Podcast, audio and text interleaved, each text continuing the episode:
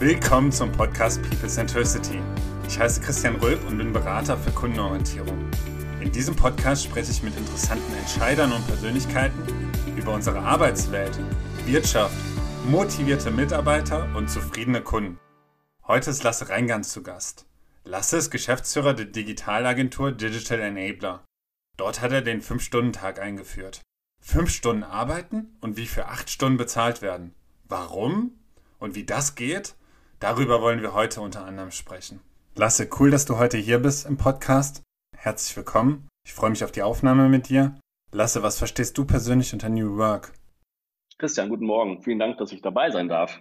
Äh, was ich persönlich unter New Work verstehe, ich glaube, dieses Thema ist ja schon relativ, naja, ausgereizt. Also dieses Buzzword New Work, das kursiert ja überall. Ich glaube, viele verstehen da noch was komplett Falsches drunter, nämlich viele glauben, dass New Work irgendwie ein entspanntes Arbeiten ohne Stress mit äh, Obstkörben und Kickertischen ist. Eigentlich geht es unter New Work in meiner, nach meiner Wahrnehmung darum, ein bestmögliches Arbeitsumfeld zu schaffen. Das heißt, wo Platz für individuelle Kompetenzentfaltung oder Potenzialentfaltung ist, wo Menschen, naja, den besten Job ihres Lebens machen können, weil sie an der Stelle arbeiten, wo Kompetenz und Interesse auf eben Anforderungen trifft und man gemeinsam in dieser wilden Zeit, in der wir leben, in die richtige Richtung arbeitet. Also sich gemeinsam einer großen Vision vielleicht verschreibt und so alle Kompetenzen, die man im Team hat, sinnvoll zu einer Zielerreichung beitragen. Hm, Dankeschön.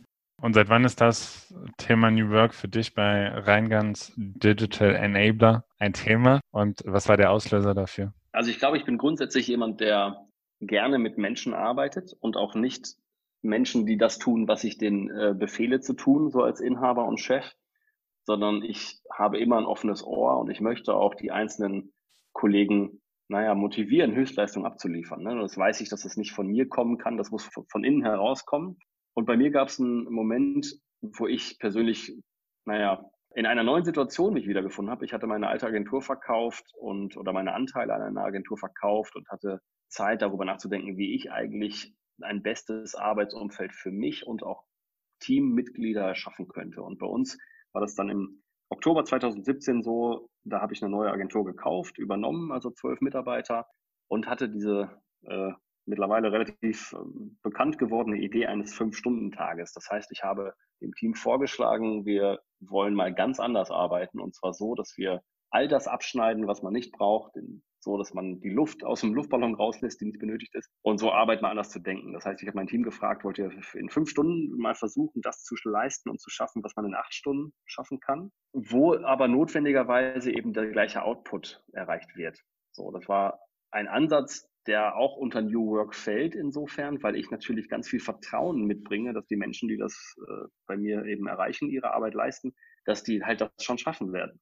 Der Auslöser war also eigentlich, ich habe selber gemerkt, in dieser schnelllebigen Welt, also viele sprechen ja von VUCA, wer das nicht kennt, bitte einmal nachlesen. Das ist ein spannendes Akronym, also das steht für volatil, unsicher, komplex und äh, hohe Ambiguität.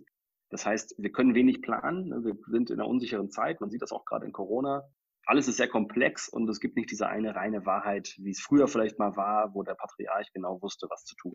So, das heißt, in dieser Zeit sind die Prozesse, wie wir arbeiten und auch das Kulturelle, wie man arbeitet miteinander, einfach überholt. Wir müssen zu einem neuen Zustand in der Wirtschaft finden, wo alle Kompetenzen transparent gemacht werden können, wo keine Kultur der Angst herrscht, sondern eine Kultur des Vertrauens und eine Kultur des Miteinanders. Und das war bei mir eben Ende 2017 der Fall, dass ich eben ein neues Team übernommen habe und erstmal so einen Vertrauensvorschuss gegeben habe, weil ich wusste, dass ich mich auf Menschen verlassen kann und ich glaube daran, dass Menschen eben einen guten Job machen. So, das war für uns eigentlich so wirklich der, naja, der öffentliche Schritt hin zu New Work, nämlich Work, wie es einfach mal ganz anders gedacht wird, um ein Umfeld zu schaffen, wo man das beste Ergebnis schaffen kann, ohne Angst, ohne, naja, diese Hierarchien, sondern einfach für, mit miteinander ein besseres Arbeiten ermöglichen. Hm, Dankeschön. Und seit wann ist das Thema bei Reingans Digital Enabler für dich ein Thema und was war der Auslöser dafür? Ich glaube erstmal durch diesen Vertrauensvorschuss war natürlich hier erstmal eine Sicherheit gegeben, ne? weil ich gesagt habe, hier, ich weiß, dass wir wahrscheinlich auf die Nase fallen. Und ich weiß auch, dass wir höchstwahrscheinlich da eine Menge lernen, um danach besser zu sein als vorher. Ne? Also das heißt, irgendwie, wer nicht wagt, der nicht gewinnt. Irgendwie haben wir, habe ich denen klar gemacht, hier, das ist ein Experiment. Und wir schauen gemeinsam, ob es funktioniert. Und wenn nicht, dann können wir es ja wieder rückgängig machen. Aber wenn doch, dann lernen wir auf jeden Fall was. Und wir haben dann gemeinsam auch wieder besprochen oder erstmal den Raum geöffnet, dafür zu hinterfragen und zu gucken, was läuft denn gerade schief? Also ich glaube, dass es jede Menge Prozesse gibt oder kulturelle Missstände gibt oder fehlende Technologie oder Hardware und und und gibt oder auch falsche Regeln, ne? also auch einfach falsches Voranschreiten, was aktuell schon in ganz vielen Unternehmen dazu führt, dass Prozesse und Arbeit länger dauert, als es sein müsste. Ne? Das heißt, es könnte ein Fax sein, es könnte das ständige Hin- und Her-E-Mailen von Excel-Tapeten sein und plötzlich hat der andere doch weitergearbeitet, da muss man die irgendwie zusammenführen, da gibt jede Menge Zeitflöten. Das kann sein, dass man in einem Großraumbüro sitzt, wo ständig Telefone klingeln und man abgelenkt wird. Das kann der Kollege sein, der reinkommt. Es gibt also auf jeden Fall so viele Dinge, die mich oder andere oder Kollegen daran hindern oder gehindert haben, schnell und effizient zu arbeiten. Und allein dafür mal den Raum zu öffnen, diese ganzen Dinge mal wirklich offen zu besprechen. Das war mit mir als neuem Chef natürlich möglich, weil keiner Gefahr lief, dass ich so einen Prozess mir ausgedacht hätte und man deswegen irgendwie auf den Deckel kriegt, sondern einfach, wir haben hier ein paar Whiteboards vollgeschrieben mit Dingen, die uns stören, von denen viele wissen, ja, das ist Mist. Ne? Also auch so Meetings, wo zehn Leute eine Stunde zusammensitzen und davon 45 Minuten entweder nicht alle benötigt werden oder auch viel Quatsch und Smalltalk geredet wird. Da muss man halt drüber nachdenken, wie kann man das anders strukturieren. Oder Themen Social Media Nutzung oder interne Chatsysteme oder interne Wikis, die oft beschrieben werden müssen, aber nie äh, gelesen werden. Das sind also die Dinge, die muss, mussten wir einmal benennen oder die kann auch jedes Unternehmen einmal benennen, um erstmal zu gucken, wo stehen wir denn gerade. Und davon abgeleitet kann man ganz viel allein auf der Prozessebene überlegen, was man da vielleicht besser machen kann. Und dann gibt es natürlich die ganze Kulturebene, was ich eben angesprochen hatte mit dieser Angst- und Hierarchiekultur. Wenn Menschen in nein, in so einer Umgebung von Angst arbeiten müssen, dann sind die immer gehemmt. Dann sind die insofern gehemmt, es gibt tausend Forschungsergebnisse dazu auch, die können gar nicht ihr Potenzial ausleben. Ne? Die können nicht frei und kreativ und gut interaktiv mit anderen arbeiten und zu einem Ziel hinkommen. Die sind auch gar nicht so motiviert, wie sie sein könnten. Und ich glaube, es gibt also auf verschiedenen Ebenen Angriffspunkte, um von dem alten Status quo zu einem neuen zu kommen. Das eine kann man sicher intern lösen, bei anderen braucht man Beratung. Aber dieser Schritt zu einem neuen Arbeiten, zu einem anderen Arbeiten ist überfällig. Das sieht man auch, naja, eigentlich an Fluktuation oder auch an Umfrageergebnissen, die gerade jetzt auch in Corona-Zeiten ge geleistet wurden oder befragt wurden. Als Ergebnis haben da über 50 Prozent von so einer Umfrage, die fragte, was wollen Sie nach Corona anders machen? Über 50 Prozent haben gesagt, ich möchte einen neuen Job haben. Und das zeigt ja, was da gerade für ein Zustand ist. Ne? Das ist wirklich in Zeiten des Fachkräftemangels, und wirklich des internationalen Wettbewerbs eine Sache, die muss angegangen werden. Und der Grund liegt oft in einer schlechten Kultur, einem schlechten Miteinander oder einfach mit unsinnigen Prozessen, wo High Potential sich überlegen, ja, wieso machen wir das denn so? Wieso muss ich hier ständig noch Faxe schicken? Wir haben nicht mehr 1990. So, das haben wir auf jeden Fall gemacht. Da gibt es ganz viele Anknüpfungspunkte. Das klingt eher, wenn man fünf statt acht Stunden arbeitet? Ich glaube ja, und wir haben auch anfangs diesen Fünf-Stunden-Tag von November 2017 ich sag mal so bis Mitte des Jahres 2018 haben wir den total hart durchgezogen. Das heißt nämlich hart heißt, um Punkt 8 fangen wir an und um Punkt 1 hören wir auf. Das haben wir so hart gemacht, weil wir wussten oder weil das meine Annahme war, wenn wir sagen, ja komm, wir arbeiten so prima da um fünf Stunden von irgendwas gegen acht bis irgendwas gegen eins, gibt es immer wieder Menschen, die dann so sagen, ja komm, heute mache ich mal bis 16 Uhr, weil ist egal, ich habe heute nichts vor. Und wir wollten diese harte Kante haben, um wirklich uns nicht selbst in die Tasche zu lügen, was Menschen gerne tun. Ne? Man, man laviert sich dann so um Probleme herum und die dauern dann viel länger und dann sind es auch plötzlich kein Problem mehr. Und wir wollten diese Klarheit haben, wir wollten diese Radikalität haben, um das nicht zu erlauben, dass wir uns selbst belügen und genau zu wissen, wann echt manche Dinge warum nicht funktionieren. Wir haben auch ständig evaluiert, also wir hatten ein bis zweimal die Woche Evaluationsroutinen im Team, wo wir geguckt haben, wieso hat das jetzt nicht funktioniert? Und das, das aber auch gar nicht mit Schuldzuweisung, ne, um zu gucken, wer war daran schuld, dass es nicht funktioniert hat, sondern einfach, warum hat das nicht funktioniert? Lass uns das mal auf, auf den Tisch legen und gucken, ob wir das lösen können. Es hätte ja auch sein können, dass der Fünf-Stunden-Tag einfach kompletter Quatsch ist und das überhaupt nie funktionieren kann. Also diese Radikalität hat uns dazu geführt, dass wir einfach Dinge gelernt haben, die wir sonst nicht gelernt haben, hätten wir einfach so ganz klassische Prozessoptimierung geleistet. Wo auch der Effekt einfach stärker spürbar wird, oder? Ja, genau, auf jeden Fall. Ich meine, so 40 Prozent Produktivitätszuwachs, was es ja im Umkehrschluss eigentlich heißt, den gibt's mal nicht einfach so. Ne? Und das Lustige ist, das glauben ja bis heute immer noch nicht Leute, dass es überhaupt funktioniert. Ne? Das Lustige ist eigentlich, dass es halt auch nicht allein die Prozesse sind. Ne? Also diese, es ist ganz schön viel innerer Antrieb, den man finden muss und auch die Potenzialentfaltungsmöglichkeiten, die man freilegen muss, um so einen Zuwachs zu schaffen. Ja, das ist auch so eine Sache, ich glaube, man muss halt sehr genau gucken, wo sind denn die Stärken im Team, und zwar die individuellen Stärken. Und zwar nicht aus externer Sicht oder als äh, Organisationsentwicklungssicht, sondern man muss wirklich gucken, wie können wir denn die Mitarbeitenden dahin kriegen, ihre Stärken zu finden, zu kennen und die im Job ausleben zu dürfen. Auch diese klassischen Stellenbeschreibungen von früher, das sind so Themen, es ist schwierig, dass man da genau jemanden für findet. Ne? Wenn man sich jetzt mal überlegt, was steht denn da manchmal in so Stellenanzeigen? Wir brauchen hier jemanden, der fünf Sprachen spricht, der 20 Jahre Erfahrung mit einer Technologie hat, die fünf Jahre alt ist. Und das ist so ein Wunschkonzert von irgendeiner HR-Abteilung. Solche Menschen gibt es nicht. Ne? Wir brauchen Menschen, die Lösungskompetenz mitbringen und richtig Bock auf diese Themen, die wir da brauchen, die wir da besetzen müssen. Ja. Und ich glaube, ähm, ja, das spielt halt viel zusammen. Das ist also auf der einen Seite sicher die Nutzung von digitalen Technologien und Prozessen, was bei uns schön ist, weil wir solche Dinge bauen. Ne? Also alles, was wir brauchten, haben wir uns selbst gebaut. Es ist aber auch das Miteinander und das Kulturelle und eben die Potenzialentfaltung, die möglich gemacht werden muss, um solche Produktivitätssprünge hinzukriegen. Und in der klassischen Organisation würde jemand, der in die Richtung arbeitet, wie ihr es gemacht habt, einfach mehr Zeit haben, noch mehr zu machen, oder? Ja, genau. Das ist ja auch so eine Sache, das ist irgendwie dieser, dieser Wachstumskapitalismus. Natürlich ist das dann oft so, dass man plötzlich vielleicht ähm, digitale Prozesse einführt im Unternehmen und die wiederum dazu führen, dass man viel mehr schafft. Und das leider und schlimmerweise dazu führt, dass manche Menschen dann noch mehr Aufgaben kriegen. Also man sieht das ja an den Statistiken zu Burnout-Raten oder auch zu Schlafproblemen. Da kam gestern eine Studie raus, wie Schlafprobleme gerade aussehen. Und das sieht ganz grausam aus. Ne? Also Burnouts oder psychische Erkrankungen und Arbeitsausfälle nehmen seit Jahren massiv zu. Ne? Und auch die Kündigungswellen in bestimmten Berufsbildern, wie zum Beispiel bei Lehrern und auch bei Ärzten, nimmt auch massiv zu. Einfach weil ich glaube, oder meine Hypothese ist, dass da draußen die Welt, die Geschwindigkeit, die sowohl im privaten als auch im beruflichen gelebt wird, die nimmt immer weiter zu. Warum? Ja, weil wir einfach auch immer erreichbar sind. Wir haben mobile Geräte, wir können immer arbeiten. Irgendwie verschwinden Grenzen zwischen Arbeit und Leben was ich in manchen Bereichen auch gar nicht so schlimm oder nachvollziehbar auch finde, weil einfach auch viele Menschen plötzlich die Chance haben, in Berufen zu arbeiten, in denen halt ihr, naja, ihre Leidenschaft steckt und deswegen auch diese Grenze gar nicht mehr so hart ist wie früher zu Zeiten der Industrialisierung, wo man in eine Fabrik gegangen ist, um arbeiten zu können, um sich ernähren zu können. Und ich glaube, man muss halt nur die Kompetenz ausbilden bei Mitarbeitenden, dass die abschalten können, auch wenn sie vielleicht ein Firmenhandy haben, was ständig klingeln könnte. Mhm. So. Bei uns war das aber eben genau von mir so gewollt, dass wir so einen harten Cut machen, um auch zu gucken, was bringt das denn mit sich für Effekte?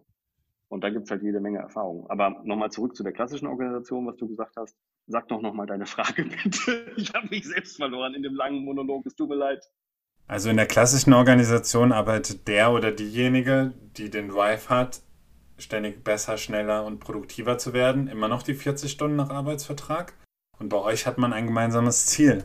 Das stimmt, ja, stimmt. Jetzt, jetzt habe ich es auch wieder. Hm. Ja, genau. Und deswegen, also das ist auch so eine interessante Sicht der Dinge, die mir dann oft entgegengeschwappt ist. Viele bezahlen wirklich nach Stunden. Ne? Also heutzutage ist ja immer noch dieser 40-Stunden-Vertrag, ist ja ein Normalfall in vielen Bereichen. Und dabei kann man die Arbeit gar nicht in Stunden messen. Also die Arbeit von heute, die ist ja nicht mehr wie am Fließband, wo wir eine Schraube drehen und ich schaffe pro Stunde zehn Stück und dann kann ich in acht Stunden x Stück und in 100 Stunden y Stück schaffen es geht um kreative und kognitiv belastende Arbeiten. Ne? Und das heißt, das ist gar nicht mehr messbar. Das heißt, wir brauchen eigentlich mal eine andere Idee, wie können wir denn Leistung messen? Ja. So, und das ist bei uns natürlich einfach, also ich habe gesagt, hier, ich brauche bestimmte Dinge in bestimmten Zeitabschnitten. Und das ist auch bei uns so, wir sagen nicht unseren Mitarbeitern, so und so lange dauert das, sondern die Mitarbeiter sagen uns, so und so viele Tage brauche ich dafür die können das eh besser einschätzen. Ob die damit richtig liegen, ja, das wissen die auch vorher nicht. Bei komplexen Softwareprojekten manchmal oder Beratungsprojekten kann man nicht wissen, wie das Ziel am Ende final aussieht und wie lange wir dafür brauchen. Das wird es auch nicht mehr geben. Dafür ist die Welt zu komplex. Ne? Also dafür sind auch zu viele, naja, zu viele Teile dafür benötigt. Also vielleicht zu viele verschiedene Zulieferer oder äh, Stakeholder auf, auf Englisch. Das ist so eine Sache, irgendwie hält man da an Dingen fest, die eh nichts mehr mit der Realität zu tun haben. Und ich habe gesagt, hier, wir wollen natürlich das Output schaffen wie vorher. Wir wollen in bestimmten Zeitabschnitten die gleiche Leistung bringen. Wir haben nur weniger netto produktive Arbeitszeit zur Verfügung.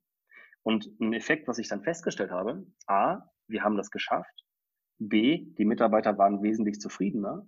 C, die waren sehr viel achtsamer mit sich und der Welt. Die haben sich besser ernährt, die haben plötzlich Zeit gehabt, Sport zu machen. Die hatten Zeit für Hobbys, die sie früher nicht hatten. Also da gab es jede Menge Vorteile, die erst später auch auffallen, dass die auch dazu führen, dass man eine bessere Arbeit schafft. Ne? Also das heißt, wenn zum Beispiel jemand sich achtsamer ernährt, mehr Sport macht, sich mehr um sich kümmert, ist die Wahrscheinlichkeit, dass der erkrankt, auch geringer. Das heißt, Krankheitstage werden plötzlich weniger. Und das sind alles Dinge, die werden so erstmal von ganz vielen ausgeblendet, weil wir da mit dem Fünf-Stunden-Tag einen neuen Weg beschritten haben, der für die erstmal komplett bescheuert klingt, ne? weil wir haben ja weniger Zeit zur Verfügung. Die Tatsache, dass niemand acht Stunden arbeitet, wird dann oft verdrängt. Auch da gibt es Studien, die sagen, dass im Acht-Stunden-Tag so netto Arbeitseinsatz bei zweieinhalb Stunden liegt. Der Rest ist halt Smalltalk und irgendein Quatsch. Oder auch einfach die, die Unfähigkeit, und das meine ich gar nicht abwertend, aber die Unfähigkeit, sich acht Stunden lang zu konzentrieren in einem aufwendigen Job. Ja. Und das wird jeder, also ich habe sehr, sehr viel Bestätigung auch von sehr großen Konzernen bekommen, die wissen das. Die wissen, dass das so ist. Es kann keine acht Stunden arbeiten. Und wir sollten vielleicht aufhören, uns da gegenseitig einen vorzulügen, dass es irgendwo möglich ist. Also ich, ich sage nicht, dass man das nie kann. Ne? Man kann das, also ich habe auch durchaus viel Selbsterfahrung gemacht damit, dass es natürlich mal geht. Es muss manchmal sein, dass man zehn Stunden Tage macht. Es gibt immer solche Situationen. Das sollte aber nicht zur Managementregel werden. Und ich glaube, dass diese klassischen Organisationen, die überall Prozesse beschleunigen und Mitarbeit verbessern wollen, dass die dann weiterhin 40-Stunden-Tage haben, das ist halt ein bisschen doof. So, das führt nachhaltig dazu, dass Menschen keine Lust mehr haben oder kaputt.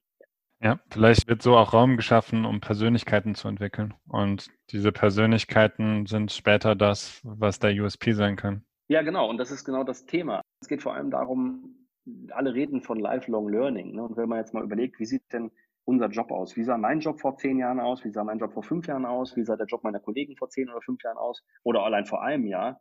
Und wir stellen fest, ach guck mal, der Job hat sich massiv gewandelt. Entweder weil sich die Technologien wandeln, weil sich Zielgruppen oder Anforderungen in der Gesellschaft ändern, vielleicht Bedarfe gibt es nicht mehr. Ne? Also es gibt ja so viel disruptive Entwicklung auch überall. Wir müssen einfach mal uns vor Augen halten, dass wir genau diesen ständigen Wandel oder dieses ständige Weiterentwickeln, das ist eine Aufgabe, die das Management jetzt leisten muss, dass der Raum dafür bereit ist. Und im Fünf-Stunden-Tag haben Kollegen plötzlich Zeit, und das war jetzt auch nicht von mir so konzipiert, aber das habe ich dann erfahren, die hatten plötzlich Zeit, also Entwickler zum Beispiel oder auch Berater, die sich mit neuen technologischen Trends auseinandergesetzt haben, und zwar in ihrer Freizeit, weil die ja Lust auf ihren Job haben. Die machen das nicht, um allein Geld zu verdienen, damit sie was zu essen haben, sondern die brennen für ihren Job. Und plötzlich gibt es dafür Zeit und Raum, dass die sich weiterentwickeln, auf eigene Faust, auf eigenes Interesse. Und das wiederum hat so viel Motivation auch für die mitgebracht, wieder zurück ins Team, wo die sagen, ey, hier, ich habe was kennengelernt, total super, so und so ist das. Und das war vorher ja gar nicht, also das war gar nicht geplant. Aber das ist ein Effekt, den man jetzt erkennen kann. Und das wiederum ermöglicht uns als Agentur auch viel besser mit, naja, dem Wandel eigentlich umgehen zu können. Und daraus lernen wir auch wieder ganz viel. Also eigentlich nutzen wir die Tatsache, dass keiner acht Stunden arbeiten kann, im Schnitt, ne, im Regelfall, dafür, dass wir den Raum geben, um sich selbst zu entwickeln. Und zwar gemäß ihrer Interessen, gemäß ihrer Stärken. Das führt dazu, dass die zufriedener sind und auch die Fluktuation im Regelfall abnimmt, ne, weil die einfach alles machen können, was die persönlich wollen. Und nebenbei müssen die ein bisschen Höchstleistung arbeiten. Ja, das stimmt schon. Aber das ist ja eigentlich, eigentlich ist ja die Erwartungshaltung, die berechtigterweise jeder Arbeitgeber hat die möchten, dass Menschen ihre, den besten Job machen, den sie machen können. Ja. Nur das Umfeld hat sich geändert und die Arbeitgeber haben nicht darauf reagiert. Ich nehme so ein bisschen mit, korrigiere mich, wenn ich einen falschen Eindruck habe, dass du gerne eigenverantwortliche, unternehmerisch denkende Mitarbeiter hast. Ja, das wäre super. Menschen sind natürlich nicht alle A, weder, also viele sind gar nicht gewillt, so zu arbeiten. Die haben gar keine Lust, zu viel Verantwortung zu haben. Die wollen in ihrem Bereich einfach ihren Job gut machen. Aber dennoch, auch da sind die eigenverantwortlich, dass sie ihren Job halt entsprechend gut organisieren. Die wollen also nicht zu viel Unternehmertum haben, aber die wollen einfach gestalten und die wollen gesehen werden und die wollen einfach einen guten Job machen. Hm. Lasse, wo steht ihr aktuell? Auf welche Meilensteine bist du besonders stolz? Du hast das, worüber wir gerade gesprochen haben, ja schon 2017 gemacht. Ja. Da habt ihr viele Erfahrungen gesammelt. Was ist so ein Meilenstein, wo du sagst, das hat uns richtig viel weitergebracht und da bist du ganz besonders stolz drauf? Hm, also ich glaube, dass wir, also ich bin relativ demütig, deswegen ist dieses Thema Stolz darauf, ich empfinde da nicht so stolz. Was, was mich zufrieden macht, ist die Tatsache, dass wir tatsächlich sehr groß in der Presse waren. Und zwar nicht, weil ich mich in der Presse sehen müsste. Also ich brauche mein Bild da nicht in der Presse, aber ich finde es super, dass wir da plötzlich ein Thema platziert haben, von dem ich aus dem Innersten heraus komplett überzeugt bin, ne? dass wir einfach Arbeitsstrukturen und Arbeit, Mindset überholen müssen. Wir müssen das ändern. Das zeigt Corona auch. Und ich bin stolz darauf, oder naja, wie gesagt, ich bin sehr zufrieden darüber, dass wir das weltweit in die Presse geschafft haben und dass wir eine riesige Diskussion entfacht haben darum. So. Wir haben dann ein paar Preise gewonnen, den Xing New Work Award, den Chefsache Award im zweiten Platz. Wir haben hier ein paar Auszeichnungen in Bielefeld, also lokal äh, gewonnen. Das sind alles schöne Sachen, aber ich finde es schöner, dass wir da wirklich eine Art Diskussion begonnen haben, die nicht nur bei uns hier lokal oder zwischen uns beiden gerade stattfindet, sondern die auf vielen Ebenen stattfindet. Ne, einfach das, das sind einfach, das ist überfällig gewesen. Also wir sind eigentlich nur Botschafter von einer Message, die gar nicht von uns kommt, sondern die eh da war und wir waren die ersten, die das wirklich mal aufgegriffen haben und das groß gemacht haben. Und das finde ich super, weil ich tatsächlich glaube, dass wir also ganz abseits von uns als Firma oder von mir als Person, ich glaube, dieses Thema muss diskutiert werden und muss noch viel mehr diskutiert werden und viel mehr Unternehmen müssen überlegen, wie können wir, wenn auch nicht mit Ziel einen Fünf-Stunden-Tag einzuführen, aber wie können wir Arbeit ändern, damit Menschen besser arbeiten, damit Organisationen innovativer sein können, Mitarbeiter zufriedener sein können und die Gesellschaft davon am Ende profitiert. Hm? Und was hättet ihr gerne ganz am Anfang der Reise schon gewusst? Was sind Learnings? Was hättest du anders gemacht? Was gibst du jemandem mit, der heute damit startet?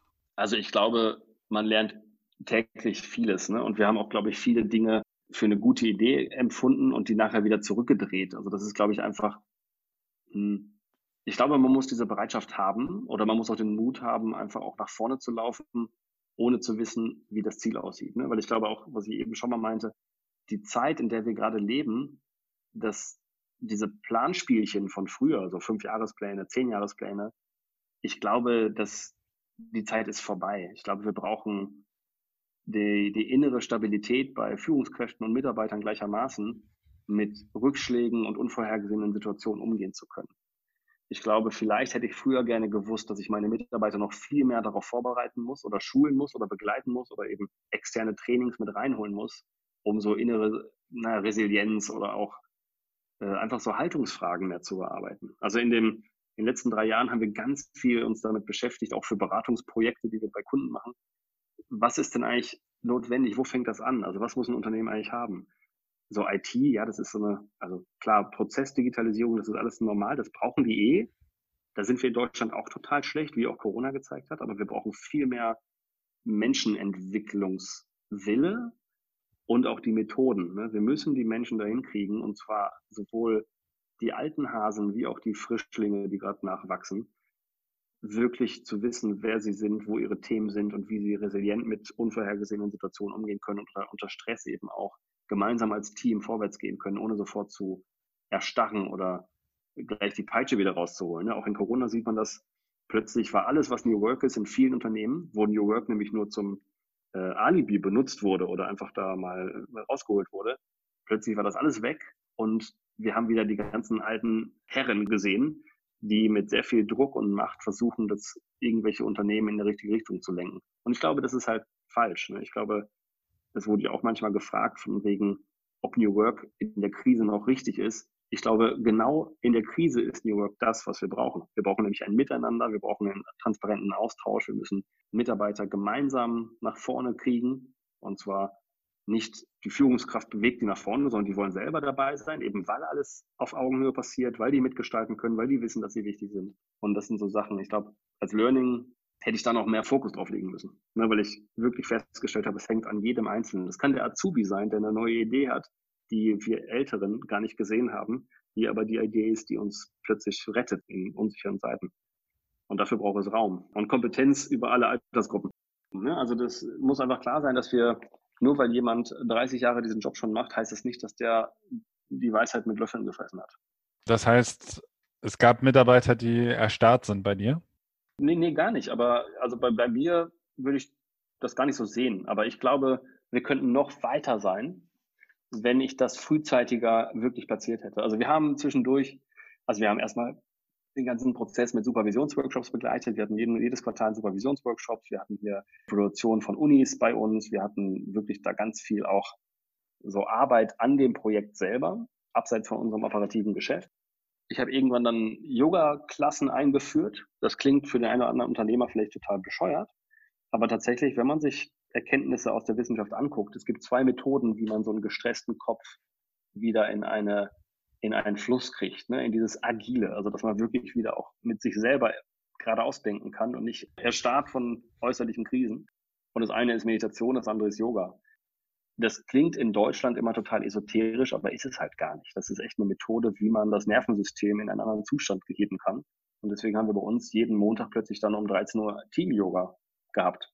Das war großartig. Also es war wirklich für viele eine neue Erfahrung. Ne? Also das ist ja auch einfach mal was Sonderbares, mit dem Chef auf eine Yogamatte zu gehen nebeneinander. Das war für alle cool. Als Teambuilding-Maßnahme, aber auch, weil man danach in den Feierabend geht und in einem ganz anderen Zustand ist und wirklich dann abschalten kann. Ne? Weil wir brauchen auf der einen Seite diese Höchstleistungsjobs, wo wir wirklich liefern, aber wir brauchen auch Höchstleistungsentspannung und das muss möglich sein. So, und das ist eine Sache, ähm, ja, bei mir ist keiner erstarrt, nee. Also trotzdem hätte ich, glaube ich, viel mehr auch den Wandel, in dem wir selber sind und meine Erfahrung damit ans Team kommunizieren wollen, glaube ich. Ich glaube, das ist eine Sache, die ich, die manchmal untergegangen ist, ne? weil man ja auch oft so projiziert auf sein Gegenüber. Da glaubt man ja, die wissen das ja alles, weil man ständig mit denen im Büro sitzt, aber das stimmt ja gar nicht. Ne? Also auch so eine Botschaft an, an alle Unternehmensführer, die da gerade draußen sind.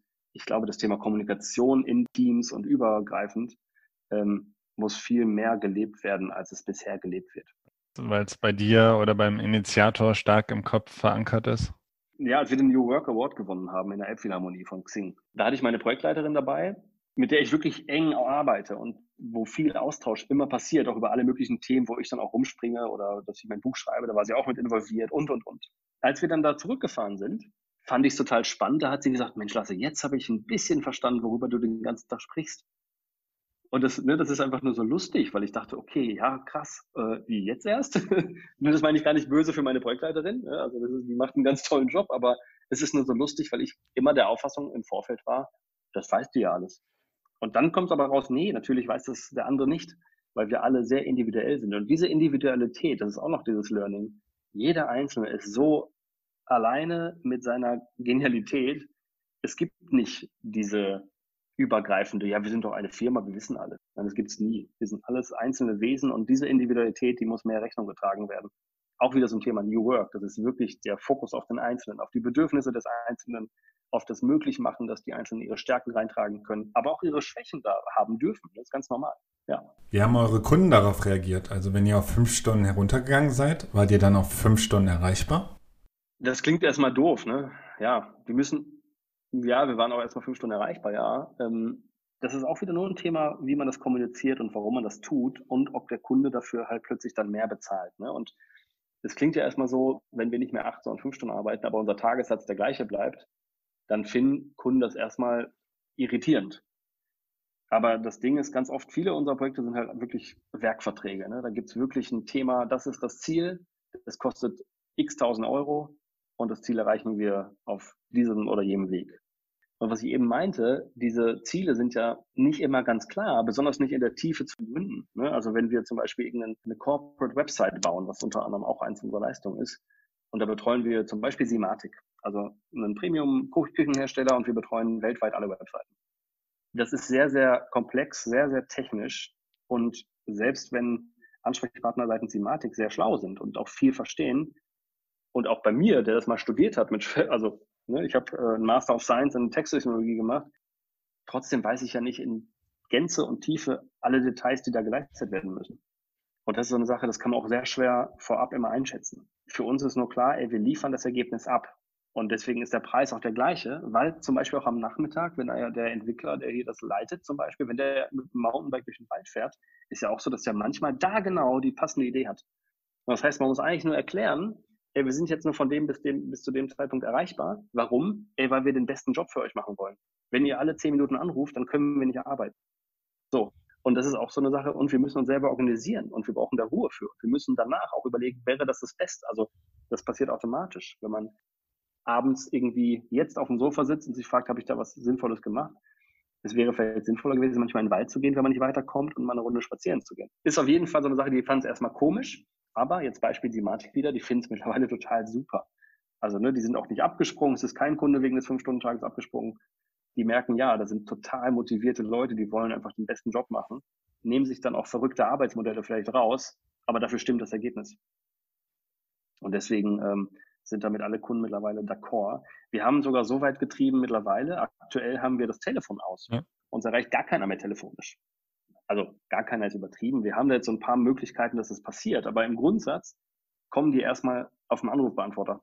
Und wenn jemand im, im First Level Support Zeit hat, dann ruft er auch zurück. Aber sonst bitten wir die hier Nachricht hinterlassen, weil wir müssen einplanen, wann wir euch sinnvollerweise zurückrufen. Auch das ist erstmal dann komisch. Ne? Wir leben in einer Zeit, da ist da ist jeder von uns auf Snapchat, WhatsApp, Instagram, Twitter, Threema, Signal und so weiter erreichbar. Aber dennoch macht das halt keinen Sinn für gute Arbeit. Gute Arbeit ist nicht immer erreichbar zu sein. Gute Arbeit ist, gute Ergebnisse zu liefern. Und wenn man immer erreichbar ist, liefert man nicht. Dann macht man sich kaputt. Und das ist irgendwie ähm, eine Sache, die verstehen Kunden auch. Und solange die nicht irgendwie schlechte Arbeit kriegen zu überteuerten Preisen mit falschen Deadlines, dann sind sie auch eigentlich zufrieden. Womit beschäftigt ihr euch gerade, Lasse? Und was steht als nächstes bei euch an? Habt ihr die Fünf-Stunden-Woche immer noch? Also jetzt gerade durch Corona haben wir festgestellt, dass wir überhaupt nicht unbedingt auf ein Büro angewiesen sind. Deswegen hatten wir Anfang März direkt meine Kollegen alle ins Homeoffice geschickt. Und seitdem sind wir, die meisten von uns, extrem remote unterwegs. So. Und wer im Shutdown mit Kindern äh, gesehen hat, dass Fünf-Stunden-Tage von acht bis eins nicht funktionieren oder auch grundsätzlich die Acht-Stunden-Tage nicht funktionieren, der weiß, dass, naja, der hat da was erlebt, was wir auch erlebt haben. Ne? Also erstmal haben wir gesagt, okay, das Büro hinterfragen wir gerade erstmal. Also wir haben alles hier rausgeschmissen, was wir an Möbeln und so weiter hatten, weil wir das komplett von Grund auf auch da wieder so aufbauen möchten, dass es Sinn macht, dass es uns hilft und nicht irgendwie so ist, weil es schon immer so war in Bürokontexten. Wir haben den Fünf-Stunden-Tag insofern aufgelöst, weil wir jetzt nicht mehr von acht bis eins arbeiten, sondern wir wirklich die Organisation zu den einzelnen Kollegen schieben. Ich möchte als Chef immer noch fünf Stunden haben, so, und zwar fünf Stunden fokussierte, extreme Arbeit, ja. Aber wann und wie das geleistet wird, ist völlig egal. Es gibt keine Präsenzpflicht mehr bei uns und die können sagen, hier, ich bin diese Woche von 6 Uhr bis 8 Uhr morgens erreichbar und danach wieder von 14 bis 17 Uhr oder sonst wie. Es muss halt nur organisational funktionieren. Das heißt, wir müssen natürlich uns aufeinander verlassen können. Das erfordert ein hohes Maß an Selbstorganisationskompetenz, aber auch an Verbindlichkeit. Aber am Ende ist das, glaube ich, schon das Beste für alle, weil die dann nämlich ihr Privatleben und ihre beruflichen Ergebnisse am besten irgendwie unter ein Dach und Fach kriegen können. Genau, das heißt, ich will nicht, ich will nicht 40 Stunden Arbeit haben, weil das eine Utopie ist. So, ich will aber, dass die sich selbst so organisieren, dass sie die beste Arbeit machen können, die sie machen können und gleichzeitig ihr Leben unter Kontrolle haben zum einen oder vielmehr da eine gute Balance hinbekommen können, weil ich halt weiß, dass das alles zusammen funktionieren muss damit man nachhaltig gut arbeiten kann. Wenn ihr jemanden neu einstellt, dann steht im Arbeitsvertrag nicht 40, sondern 25 Stunden, oder? Äh, nee, da steht immer 40 drin tatsächlich, weil ich dann doch nicht mutig genug bin. aber, aber, grundsätzlich haben wir dann immer so Sondervereinbarungen, dass man 25 Stunden gerade macht. So. Aber das ist auch so, man muss halt auch wirklich gucken, es ist nicht so, dass wir nach 25 Stunden immer die Woche voll haben und dann ist die Arbeit vorbei. Ne? Wir müssen immer darauf achten, dass wir das erreichen, was wir versprechen. Und zwar, was die Einzelnen auch versprechen. Es ist ja nicht so, dass ich das verspreche, sondern dass wir im Austausch gemeinsam sagen, so organisieren wir das. Ich glaube, brauche hier den Tag, das sind dann fünf Stunden, aber sind halt, ich glaube, so unterm Strich haben wir wahrscheinlich eine 30-Stunden-Woche, manche 25 Stunden, aber es kommt immer nach Auslastung an oder auch nach Sonderfällen. Ne? Aber ich will eigentlich immer zu 25 Stunden kommen und wir gründen immer, wieso hast du länger gearbeitet? Also was nicht, Mensch, was hast du denn da gemacht, sondern eher so, was können wir tun, damit du wieder bei fünf Stunden landest? Ganz oft sind das persönliche Themen tatsächlich, wo man sich überschätzt hat, wo man halt einfach so ganz klassische Dinge gemacht hat, wie, ach, das geht doch mal ganz schnell. Wo man sich nicht die Zeit genommen hat, darüber nachzudenken, wie lange dauert es wirklich. Und das, das nimmt hier aber niemand, also es wird hier niemandem übel genommen. Es ist wirklich nur so, wir wollen ja dahin, dass es einfach transparent gemacht wird für alle Beteiligten. Und bei manchen haben, da gibt es Wochen, da gibt es dann weniger zu tun, da haben die auf jeden Fall nur fünf Stunden Tag. Aber ab und zu gibt es auch Phasen, ähm, wo auch durchaus ein Acht-Stunden-Tag drin ist. Aber viel mehr will ich gar nicht. Und das, wir versuchen das wirklich nicht zu tun, weil ich weiß, dass das nicht gut ist. Also es bleibt immer präsent im Kopf. Das Konzept ist dann nach wie vor da, aber die Art und Weise, damit umzugehen, ja. hat sich über die Jahre ja und über die Erfahrung ein bisschen gewandelt. Ja, auf jeden Fall. Was wir jetzt auch noch machen als nächster Punkt, also wir wollen einen Glücksindex einführen zum Beispiel, weil das ganz wichtig ist. Ne, wenn Leute unzufrieden sind, dann muss man das frühzeitig erkennen. Und zwar auch nicht fürs Unternehmen, sondern auch die einzelnen Personen selbst, damit man schauen kann, woher kommt das. So, und dann gibt es dafür auch Feedback-Apps, die wir jetzt einführen. Da gibt es also eine ganze Menge, wo wir wollen, dass halt mehr Transparenz für alle einzelnen Kolleginnen und Kollegen entsteht, dass die auch genau erfahren können, wieso geht es mir gerade nicht gut auf der Arbeit. Liegt das vielleicht an der Beziehung zum Chef, zum Mitarbeiter A, B, C oder zur Führungskraft? Liegt es am Kunden? Wir wollen einfach wissen, was da passiert, damit wir da frühzeitig drüber sprechen können. Und nicht, dass da irgendwie plötzlich so ein Kloß im Hals entsteht, der dann wiederum wirklich auf die Performance sich niederschlägt. Weil ich glaube, das ist halt nicht notwendig. Oder auf die Kultur. Ja, oder auf die Kultur, genau, weil dann zerbricht hier viel, das will ich gar nicht. Der Glücksindex, der wird wie ermittelt und wie oft? Also als Kundenzufriedenheitsberater hake ich da gerne nochmal nach. Ja, äh, das ist halt nicht extern, das ist halt intern. Ne? Wir wollen gar nicht die Glücksindex unserer, unserer Kunden messen, sondern den Glücksindex der einzelnen Mitarbeitenden. Und das ist jetzt gar keine jährliche Mitarbeiterumfrage, sondern eine ganz niedrigschwellige Geschichte. Also zum Beispiel bei, wir erfassen Zeiten auf Projekten. Ne? Also wir erfassen keine Stechuhrzeiten, wer kommt wann, wer geht wann, sondern wir erfassen Projektzeiten. Und dass man da zum Beispiel nur eine kleine Abfrage mit integriert, so Daumen hoch, Daumen runter. War das ein guter Job hier oder war der ein Mistjob? Ne? Oder war dieses Telefonat gut oder war dieses Telefonat schlecht? So werden wir gleich hier bei Zoom auflegen oder bei Teams oder sonst wo, dann gibt es ja auch die Abfrage, wie war die und wie war das, wie war die Telefonqualität? Einfach so auf einer Skala von einem bis fünf Sternen. Und wenn man da einfach mal guckt, dann kann man dem Kollegen zeigen, ach guck mal, die ging es jetzt mal zehnmal richtig schlecht, sollen wir mal über deinen Job sprechen? Ne, oder man kann auch sagen, ey, dir geht's ja richtig gut, cool, wie können wir das noch weiter ausbauen, dass es noch besser geht? Das sind so Sachen, wir wollen da ganz niedrigschwellig abfragen, an welchen Stellen macht es denn Spaß? Das kann nämlich dann auch in so einem Feedbackgespräch mal genutzt werden, um das auszubauen oder auch zu beheben, was da vielleicht mal schiefgelaufen ist. Oder einfach, um auch einen, ein Gespräch mit mehreren Leuten äh, zu initiieren, damit man Themen auflöst. Weil viele Themen sind ja oft, basieren ja auf Missverständnissen, die man auch einfach mal ansprechen kann, damit man darüber hinauskommt, damit sich Menschen plötzlich nicht mehr so schlecht fühlen.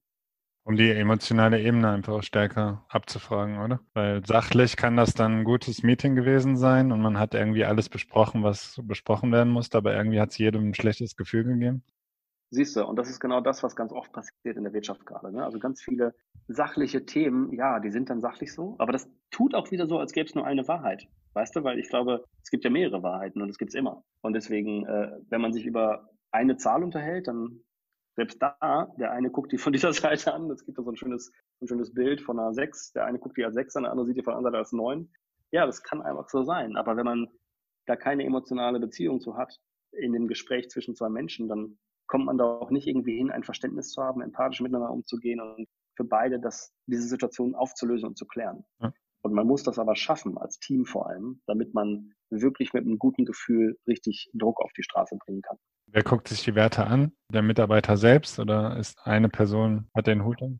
Wir haben das gerade noch nicht aktuell in place, ne? aber wir werden das machen und dann wird das, glaube ich, sehr transparent gemacht. Also man muss gucken, ob jeder von jedem die Daten sehen darf. Das weiß ich noch nicht. Das muss auch wirklich mit dem Einzelnen vielleicht besprochen werden. Weil das Thema Transparenz hatten wir auch hier als Team zwischendurch. Ähm, ob es Sinn macht, dass wir transparente Gehälter haben, transparente Zahlen immer sichtbar sind für alle. Und viele wollten das gar nicht. Das wird die stressen und die wollen nicht gestresst sein damit, weil die sagen, das ist dein Job, Lasse. Ich habe einen anderen Job. Und das ist auch fein. Aber ich würde auf jeden Fall das Führungspersonal die, die Daten sieht. Auch das, ich glaube, das will ich gar nicht entscheiden. Das müssen alle mitentscheiden, die ja mit involviert sind. Aber auf jeden Fall, was ich wichtig fände, ist, dass die Personen selbst das auch mal sehen. Ne, dass die einfach sehen, ach guck mal, mir ging es jeden Montag schlecht. Da muss man gucken, ja, das ist ja so, ne? also das ist ja bei vielen so. Da muss man halt gucken, okay, was können wir daran ändern, dass du dich nicht mehr jeden Montag schlecht fühlst. Entweder musst du dich umgucken nach einem anderen Job, weil ich nicht will, dass die Menschen hier frustriert hinkommen oder rausgehen. Oder wir müssen gucken, was ist es denn genau, was dich hier in diesem Job stresst oder unwohl fühlen lässt. Ja. Da müssen wir dieses Problem angehen. Ja. So, Ne, man sieht auch in Corona mit der Umfrage, was ich eben meinte, dass über 50 Prozent ihren Job wechseln. Das ist auch ein Signal, die haben zum ersten Mal Zeit gehabt, darüber nachzudenken. Das hatten die vorher nicht. Und das ist doch bescheuert. Die, waren also vorher in einem Job, der auch vorher nicht Spaß gemacht hat oder, oder Freude gebracht hat. Man kann also ableiten, die Motivation oder die Leistungsfähigkeit war auch reduziert. Und erst Corona macht es, dass die äh, darüber nachdenken und den Job wechseln wollen. Mhm. Und das will ich vermeiden als Team. Wir wollen, ich will nicht erst, wenn die nochmal hier plötzlich zumachen, durch Corona oder sonst was, dass die Leute merken, oh, guck mal, bei Lasse war es echt Mist zu arbeiten. ich will, dass die es, dass die es forterfahren, dass wir es dann sehr schnell aus dem Weg schaffen können. Oder man sich sehr schnell halt trennt. Das ist ja auch okay. Das würde ich auch, also das ist einfach normal. Menschen bleiben nicht bis zur Rente im Unternehmen. Ja. Die entwickeln sich alle hoffentlich weiter. Ja. Genau. Ja, es, es gibt da ja auch einige Beispiele, wenn man sich mit New Work beschäftigt, dass neue Mitarbeiter ausführliche Persönlichkeitsschulungen bekommen. Mhm. Mit dem Ergebnis, dass sie vielleicht feststellen, sie sind in der falschen Organisation. Mhm. Ja, und das ist doch Okay. Und dann hat man das ganze Geld ausgegeben und fragt, wieso, wieso gehen Sie das denn so an? Äh, ja, ich will lieber den kleinen Teil haben, der wirklich zu mir passt und dann die Organisation weiterbringt, mhm. als Personen, die dann da nicht richtig passen. Ist so. Ich habe von Jeff Bezos von Amazon mal was gelesen, das fand ich auch spannend. Der gibt jedem, der sofort kündigt, irgendwie 1000 Dollar extra. weil, er, weil er halt sagt, dass die 1000 Dollar ist viel weniger schlimm als der Schaden, den Leute, die nicht 100% Bock haben, anrichten. Ja. Und das ist eigentlich das gleiche Konzept. Das finde ich total, total spannend, weil viele glauben ja auch, naja, viel, wie du es gerade gesagt hast, viele glauben, ja, einfach mal hier alle schulen, die werden genauso performen, wie, die, wie ich das möchte. Nein, werden die niemals tun. Also es wird nicht so sein. Die müssen von sich aus liefern. Ja. Deswegen ist ja auch heutzutage diese Frage nach Vision eines Unternehmens oder diese ganzen, diese, diese Purpose-Thematik, die wird ja immer größer, weil Menschen verstehen müssen, warum die diesen Job tun. Ne? Also vor allem in einem Umfeld, wo der Chef vielleicht dover ist, als er sein müsste. Ne? Das muss ja irgendwie, naja, Egal, wir könnten darüber noch sehr lange sprechen. In der alten Denkweise wäre es wahrscheinlich auch ein Stück weit immer eine Frage, wie weit entwickle ich den Mitarbeiter zum eigenständigen, eigenverantwortlichen Menschen, hm. weil er dann vielleicht wieder wechselt. Genau. Also wenn man so ein bisschen Kontrolle behält, kriegt man vielleicht äh, in organisatorischer Hinsicht den, den Job besser getan. Und das ist halt die alte Weise. Es ist halt sehr alt, ja, und das ist leider nicht mehr, da halten sich viele dran fest, weil die halt so eine Unsicherheit haben. Trolle die Sicherheit wieder gewinnen, aber die Sicherheit gibt es halt nicht mehr. Die Zeit der Sicherheit ist vorbei, weil die Welt zu schnell läuft. Ne? Und das ist auch eine Umfrage von der Bitkom, die hat irgendwann mal vor vier Jahren rausgefunden, dass über 50 Prozent der Unternehmensinhaber oder CEOs nicht der Auffassung sind, dass sie von Branchenfremden angegriffen werden können. Und wenn man jetzt mal gerade guckt, was so mit Airbnb und der Hotelbranche oder mit Uber und der Taxibranche oder mit Apple damals mit der Musikbranche passiert ist, das waren doch keine, also es waren weder Taxifahrer, die Uber entwickelt haben, noch Hoteliers, die Airbnb entwickelt haben. Das waren halt irgendwelche Leute, die digitales Denken hatten, Plattformökonomie vorangestellt haben und dann damit losgegangen sind und komplette Branchen weltweit angreifen. Ja. Und deswegen ist das auch so eine Sache. Ja, man muss einfach mal der Realität ins Auge gucken. Die alte Zeit ist vorbei. Wir müssen jetzt mal in der Neuzeit ankommen. Und damit tun wir Deutschen uns ein bisschen schwerer als viele andere Länder da draußen. Lasse, das war ein gutes Schlusswort. Vielen Dank für die schöne Podcast-Aufnahme. Sehr gerne, Christian. Vielen Dank, dass ich dabei sein durfte und bis bald. Danke fürs Zuhören. Wollt ihr zu den Themen mehr erfahren und auf dem Laufenden bleiben? Dann abonniert am besten den neuen kostenlosen Newsletter vom Podcast People Centricity und folgt dem Podcast auf eurer Lieblingsplattform. Freut euch auf echte Meinungen interessanter Entscheider und Persönlichkeiten, Einblicke in Unternehmen, sowohl mit Erfolgsgeschichten als auch Learnings, rund um den Umgang mit Veränderungen in der Arbeitswelt und Wirtschaft, aus Blickwinkel zufriedener Kunden und erfolgreicher Unternehmen.